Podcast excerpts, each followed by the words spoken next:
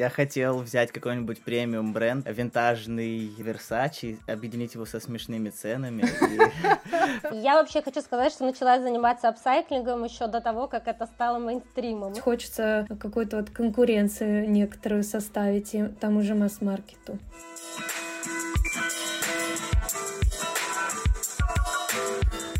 Привет! Это «Нечего носить» — подкаст об осознанности и экологичной моде. С вами Вика Греховодова из команды фонда «Второе дыхание». Ранее мы говорили о том, как продлить жизнь ненужной одежде, покупать одежду в секондах, продавать на ресейл-платформах или сдавать там, например, вещи на переработку, чтобы из нее сделали корпусы для ручек. В сегодняшнем выпуске мы хотим рассказать о том, как с помощью апсайклинга дать вторую жизнь э, вашим ненужным вещам. Сегодня у нас три эксперта. Во-первых, э, с нами сегодня дизайнер своего бренда Дима Магний. Привет, меня зовут Дима Магний. Дизайнерка бренда Герда Ирена. Всем привет! И Виктория представляет сегодня свой бренд, который она делает вместе с подругой Настей, и бренд называется «Вина». Привет, меня зовут Вика. Ребят, спасибо, что вы сегодня с нами. Думаю, конечно, не лишним будет для наших слушателей дать определение слова «upcycle». Ну, я, конечно, могу скучно и нудно зачитать нагугленное определение, но это не совсем то, чего бы хотелось. Вот мне реально хочется услышать от вас, как вы для себя в первую очередь определяете определяете upcycle и как бы вы объяснили этот термин тем, кто вообще впервые его слышит? Для меня upcycle — это именно творческий подход к переработке вещей. То есть это не, не какая-то техничная история, типа мы берем пластик там и перерабатываем его, и у нас получается что-то новое. Это именно творческий подход, и я думаю, что это ключевое слово. Тоже хочу согласиться с Димой про творчество, что это не просто вещи, которые мы можем там еще давать им там, да, как бы вторую, там, третью жизнь, а именно это, чтобы делать в этом что-то, из этих вещей что-то свое. В самом начале, когда мы только начинали бренд, я думаю, э, что тоже мы определяли для себя апсайклинг скорее как творчество. А сейчас, когда чем больше я работаю с материалами, уже считаю, что апсайклинг в нашем случае больше про технику производства, потому что что все-таки мы отталкиваемся больше от материалов, чем от идей. Какие есть э, материалы, в зависимости от этого уже думаем, что можно такого интересного сделать. Кстати, это очень интересный поинт. К нему мы, наверное, в ходе разговора еще вернемся относительно материалов. Вот э, это мне самой интересно будет узнать, какими материалами, во-первых, вы чаще всего пользуетесь для создания ваших вещей и где вы, собственно, их берете.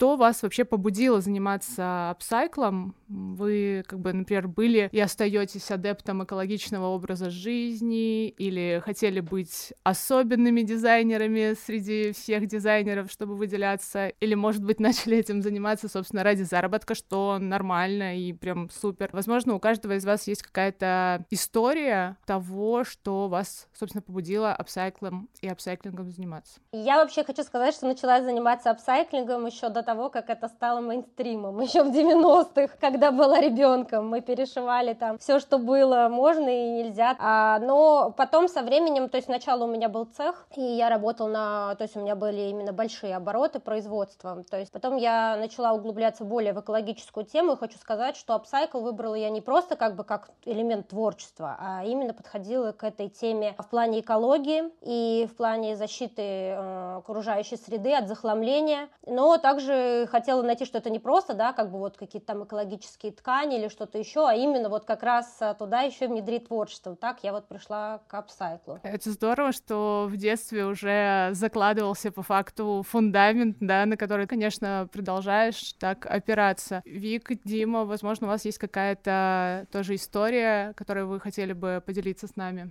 Для меня это в первую очередь был эксперимент. У меня не было цели заработать денег или как-то добавить какую-то новую веточку в своем производстве. Mm-hmm. Я до этого вообще не занимался своим брендом, я просто экспериментировал над вещами и подумал, почему бы мне не там, не объединить какие-то два бренда, которые никогда бы в жизни не сделали коллаборацию без mm-hmm. их разрешения. Я начал сшивать рубашки двух брендов, и мне показалось, что это просто такой интересный эксперимент. То есть отправная точка — это эксперимент посмотреть, как, как они сметчатся, как они будут сочетаться между собой? Или... Ну да, посмотреть и э, какой-то, знаешь, внутренний, э, внутренний прикол в этом есть. Что, что ты можешь с двумя этими вещами разных брендов по факту делать, э, что захочешь. Вот ограничение — это только полет мысли. Я хотел взять какой-нибудь премиум бренд, найти там винтажный там Versace, объединить его со смешными ценами подумал, что, ну, типа, это, это круто. Это, это несет какую-то очень контрастную, даже такую каламбурную энергию, и, ну, вот мне показалось это очень смешно и забавно. Я, кстати, верю в то, что вещи, скажем, из разных миров могут э, хорошо сочетаться. Вик, э, было ли что-то такое, что, собственно, заставило тебя заниматься апсайклингом? Ну да, у нас это произошло медленно, мы вообще не планировали заниматься апсайклингом, тоже это было где-то в семнадцатом году в университете, тогда даже не было, мне кажется, такого слова, ну или это не было так распространено. Тогда было очень модно создавать свои онлайн секонд-хенды. Там ВКонтакте перепродавали вещи из секонд-хендов. Вот, и мы хотели заняться именно этим, потому что мы сами любили секонды, там одевались. Вот. Ну и нам показалось, что как-то скучно просто перепродавать вещи. Мы начали там по чуть-чуть их переделывать. Где-то там пуговички поменяем,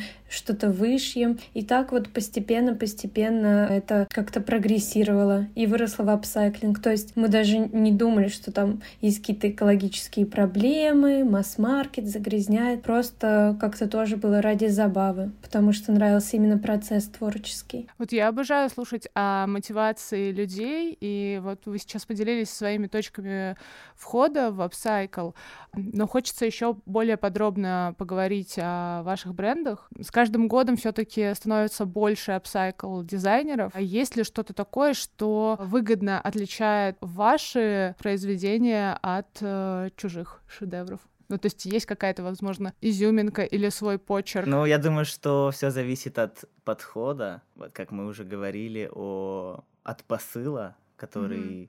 дизайнер несет э, в своем творчестве. И, кстати, я заметил, что очень многие апсайкл дизайнеры считают свои работы ну, каким-то произведением искусства, что это не просто как... Ну, во-первых, потому что это индивидуальные всегда штуки в единственном экземпляре, да, да. и поэтому такое создается, как бы так назвать, флер э, искусства.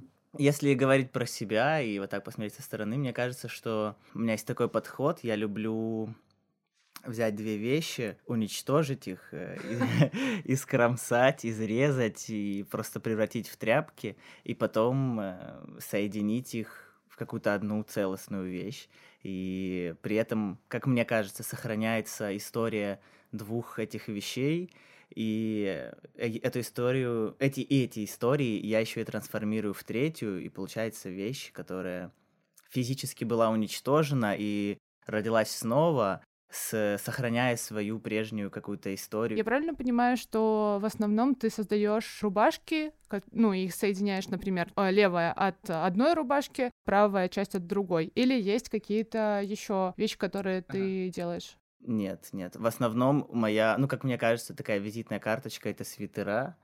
И я беру два свитера, кромсаю и расчленяю, прям по ниточкам распускаю свитер, mm-hmm. и эти ниточки отдельно пришиваю уже ко второму свитеру, и получается такое как бы на скрещивание в буквальном смысле, потому что эти нитки я переплетаю друг с другом и вот так вот скрещиваю. Я теперь понимаю, почему апсайкл вещи, да, вещи с апгрейдом стоят э, столько, потому что на них уходит достаточно много времени да, и сил. Что такого особенного в вещах Герды, твоего бренда, чего нет, например, у других, на твой взгляд? Сразу могу точно обозначить, э, во-первых, что я работаю э, не только с вещами, то есть у меня вышла только сейчас э, коллекция, которой я работала именно апсайкл вещей, потому что до этого я делала апсайкл предметы, ну, я работаю только с винтажными антикварными материалами, и до этого я апсайклила в основном скатерти, постельное белье и, и реставрирую винтажную вышивку вышивку. И практически во всех моих коллекциях есть винтажная вышивка и кружева. Очень много работаю тоже с кружевами, с реставрациями, то, что поэтому могу сказать, что это меня отличает по именно винтажным каким-то вышивкам. Сразу уже многие определяют, что это мой почерк.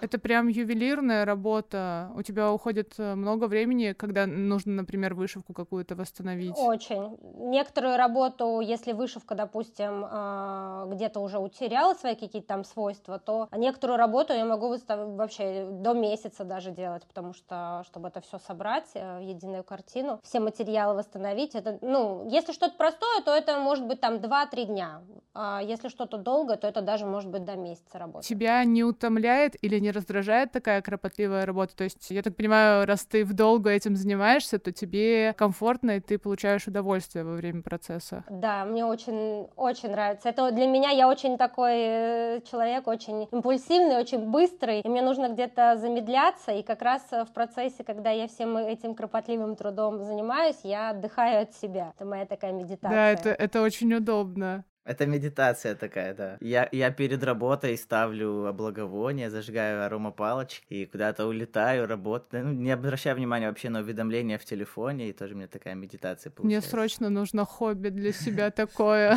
Да, это классно. Вик, как ты думаешь, как ваши с Настей работы отличаются от остальных? Вот когда, например, эм, приходят потенциальные покупатели в тот же Чарити на Новокузнецкой, да, где ваша одежда представлена в том числе, как он может э, понять, что это именно ваша одежда? Ну, на самом деле, мы до сих пор еще в поиске своего стиля, но я думаю, что именно точка направления для роста мы бы хотели сделать какой-то, ну, не базовый апсайклинг, а, ну, такой апсайклинг для повседневной носки. То есть там несколько каких-то сделать э, highlight вещей, которые вы можете на мероприятие надеть, но больше вот а, заниматься апсайклингом, чтобы люди могли его носить в повседневной жизни, да, чтобы они там не пошли в Зару за джинсами, а могли купить джинсы у нас. Вот, то есть хочется какую-то вот конкуренцию некоторую составить э, там базовым брендам и тем, тому же масс-маркету. Это прям очень здорово, потому что я тоже вижу достаточно много именно акцентных, ярких вещей, которые делают апсайкл дизайнеры, и действительно, они там требуют того, чтобы немножечко вокруг этих вещей как будто с бубном э, потанцевать, чтобы как-то гармонично вписать свой гардероб. Как будто бы не каждый человек готов э, к ну такому ну, да, напору да, в том числе. Я бы носила точно базовую такую одежду. Где вы вообще берете материалы для э, своих коллекций? Я чаще всего в секондах. Бывает, мне дают друзья. Все свои я перешил уже вещи. Мне уже не в чем ходить.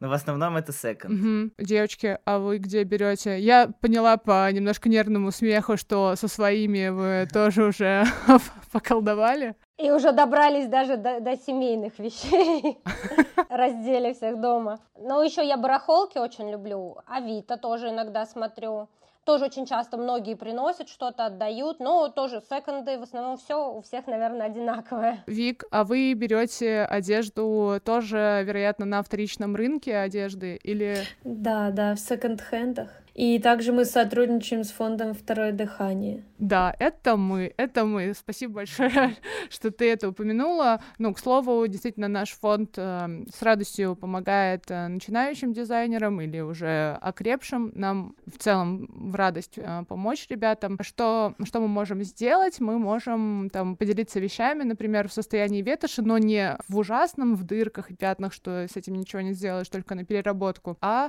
в таком вменяемом, совершенно адекватном состоянии. И если что, можно ну, заранее с нами связываться, а потом подъехать на склад, и мы отгрузим вам какое-то количество вещей. Это классно, я воспользуюсь этим предложением. Я кружево не обещаю, но что-то, но что-то мы, да, можем вместе поискать. Кстати, много ли обрезков во время шитья у вас остается? И если да, то куда вы их отправляете? Я делаю пуговицы. Купила себе недавно аппарат для пуговиц. И все обрезки э, я в основном обычно использую, потом же делаю теперь свои пуговицы. Из текстиля? Да, из текстиля. Как-то ткань перерабатывается, прессуется или что? Нет, это специальный пресс, которым лювер составится профессиональный. Ага. А, на него есть насадки на разные пуговицы. Там просто вырезаешь из ткани по размеру э, пуговицы, там в зависимости от диаметра, там 20 миллиметров, там 15. И прессом эти пуговицы делаются, это очень удобно и никаких отходов. Ого. Вик, Про обрезки. Делаете ли вы что-то особое с ними или приходится их выбрасывать? Это уже мусор. Да, мы делаем мешочки. Заказы мы упаковываем как раз вот в текстильные мешочки из обрезков. А, то есть э, покупатель получает вещь, которую вы заапсайклили, она приезжает еще в мешочке, как раз-таки да. из остатков э, ткани. Это прям... Да, и он может его использовать там по своему усмотрению. Я откладывал какое-то время обрезки, mm-hmm. у меня собралось несколько мешков, и я подумал, ну, сделаю подушку и набью ее обрезками. Ну ладно, сделаю игрушку, а. сделаю там косынку. И в итоге у меня набралось очень много этих обрезков, и я не знаю пока, что с ними делать. Они пока я... просто лежат. Да. А обрезки у тебя достаточно маленькие, да? Обычно да. пэтчворк вряд ли да. можно шить. Или... Маль- маленькие, и из них уже как бы ничего не сошьешь. А каким своим э, рукотворным шедевром каждый из вас э, гордится больше всего? И, кстати, купил ли у вас кто-то его? А, я шила платье полностью ручной работы. У меня было, я его шила около восьми месяцев полностью на руках. Оно у меня было последним в моей первой коллекции. А, оно вышло на подиум, потом тоже если что, покажу. Это мой самый огромный мой проект, потому что почти год я его шила полностью руками, без единой машинной строчки. Вот это, наверное, был самый мой громкий проект для меня. А ты его э, шила для э, конкретной девушки? Ну, ты его очень долго усердно шила, потом оно показало себя на подиуме, а потом уже кто-то приобрел, да? То есть изначально не заказывал у тебя конкретный человек это платье? Нет, оно было частью просто коллекции. После показа его купили, да, его уже нет у меня. Это полностью ручной работы. Жесть. Это был адский труд, и, наверное, я больше никогда этот опыт не повторю. Вик, а есть ли какая-то вещь, которая тебе нравится больше всего из тех, что вы с Настей делали? Ну, так сложно сказать. На самом деле, с каждой новой вещью качество и техника становятся лучше, поэтому каждый раз ты думаешь, вау, ничего себе, как классно вышло. И многие вещи, которые мы делаем, мы оставляем себе и носим сами в повседневной жизни. А так что можно было? Вы, вы не говорили. То есть покупатели их даже не увидят. Ну да. И получается реклама такая. Потому что люди спрашивают, что это такое, ты говоришь, ой, я там сам сшил. Дим, чем ты гордишься больше всего? Я, мне кажется, я не могу что-то выделить отдельно. Все любишь? Все люблю, да. Если вещь какая-то мне не нравится моя, то я ее выкидываю. То же самое. Это ну, не экологично, конечно, ну, но есть... я не могу позволить mm-hmm. себе там э, дропнуть какую-нибудь вещь, которую я считаю не совсем достойной. Я очень, очень бережно отношусь к своему бренду, и, ну, у меня нет такого, что да, норм. Ну, прокатит. Ну, не, у меня такого нет. Я ну, очень-очень, ну, бережно, да, бережно к этому Кстати, отношусь. если у тебя будут э, обрезки, ну, знаешь, какие обрезки? Не крохотные, а от формата А4, mm-hmm. и это будет хлопок или какие-то еще натуральные материалы, мы их сможем принять в наши контейнеры и сможем переработать. Или, кстати, знаешь, э, бывают какие-то отрезы тканей, mm-hmm. тоже небольшие, но не меньше формата А4, нам э, передают, и мы в нашей мастерской в Москве, в Костроме их используем для мастер-классов, mm-hmm. там шьют игрушки, и в целом очень много разных мастер-классов с ними проходит. Я не дуть, конечно, к сожалению. Я не буду спрашивать, э, сколько там вам приносит э, денег ваше любимое дело. Скорее вопрос в том, реально ли любимый проект, дело, которым вы очень сильно горите, монетизировать? Реально, mm вполне, да, да денег реально, хватает. Вполне. Хватает, да. Ну, то есть, э, там, в текущий момент для вас это основной способ заработка. То есть, это прям здорово, это вдохновляет.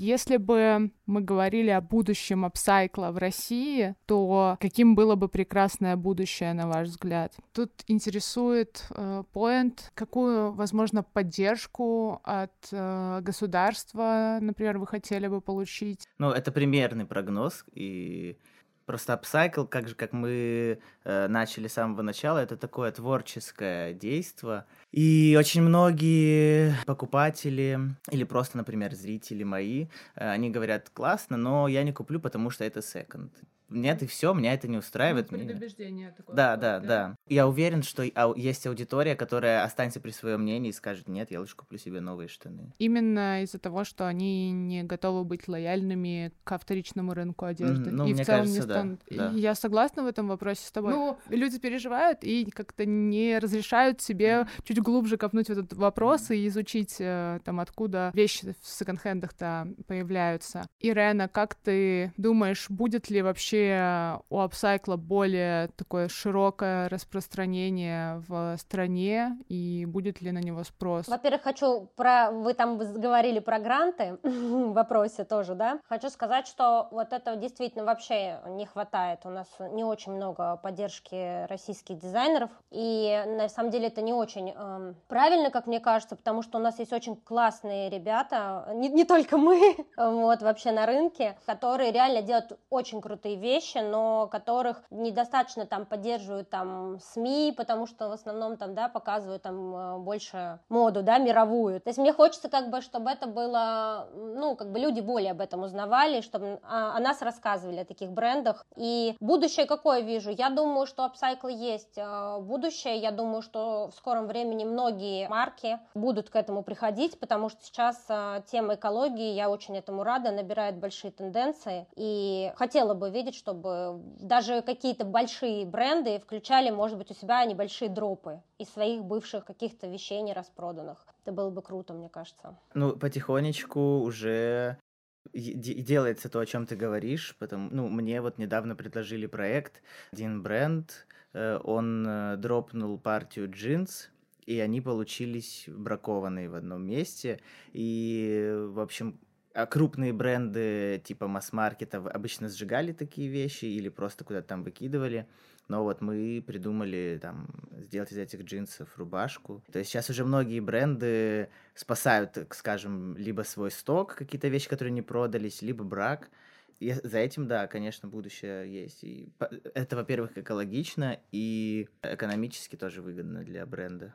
А, Вик, есть ли какой-то вид поддержки, которого тебе вот в текущий момент не хватает как апсайкл дизайнеру? Ну вот ребята правильно сказали про поддержку от э, больших брендов. Я видела, что вот и Uniqlo каждый год сотрудничают, э, выпускают коллекции со студентами на именно апсайклинг. У Levi's, по-моему, была тоже какая-то инициатива. И круто, да, если бы это на постоянный какой-то уровень внесли, там, допустим, каждый полгода новый дизайнер, да, в том же Levi's создает коллекцию из э, ненужных джинс. Это классно было бы. Это действительно классно, потому что можно было бы устраивать, например, э, ну, условный конкурс э, дизайнеров, там, смотреть их портфолио и там выбирать кого-то на текущий сезон. Это не означает, что с другими не сотрудничать, просто у них была бы такая внушительная база, и могли бы к ребятам в последующие сезоны обращаться.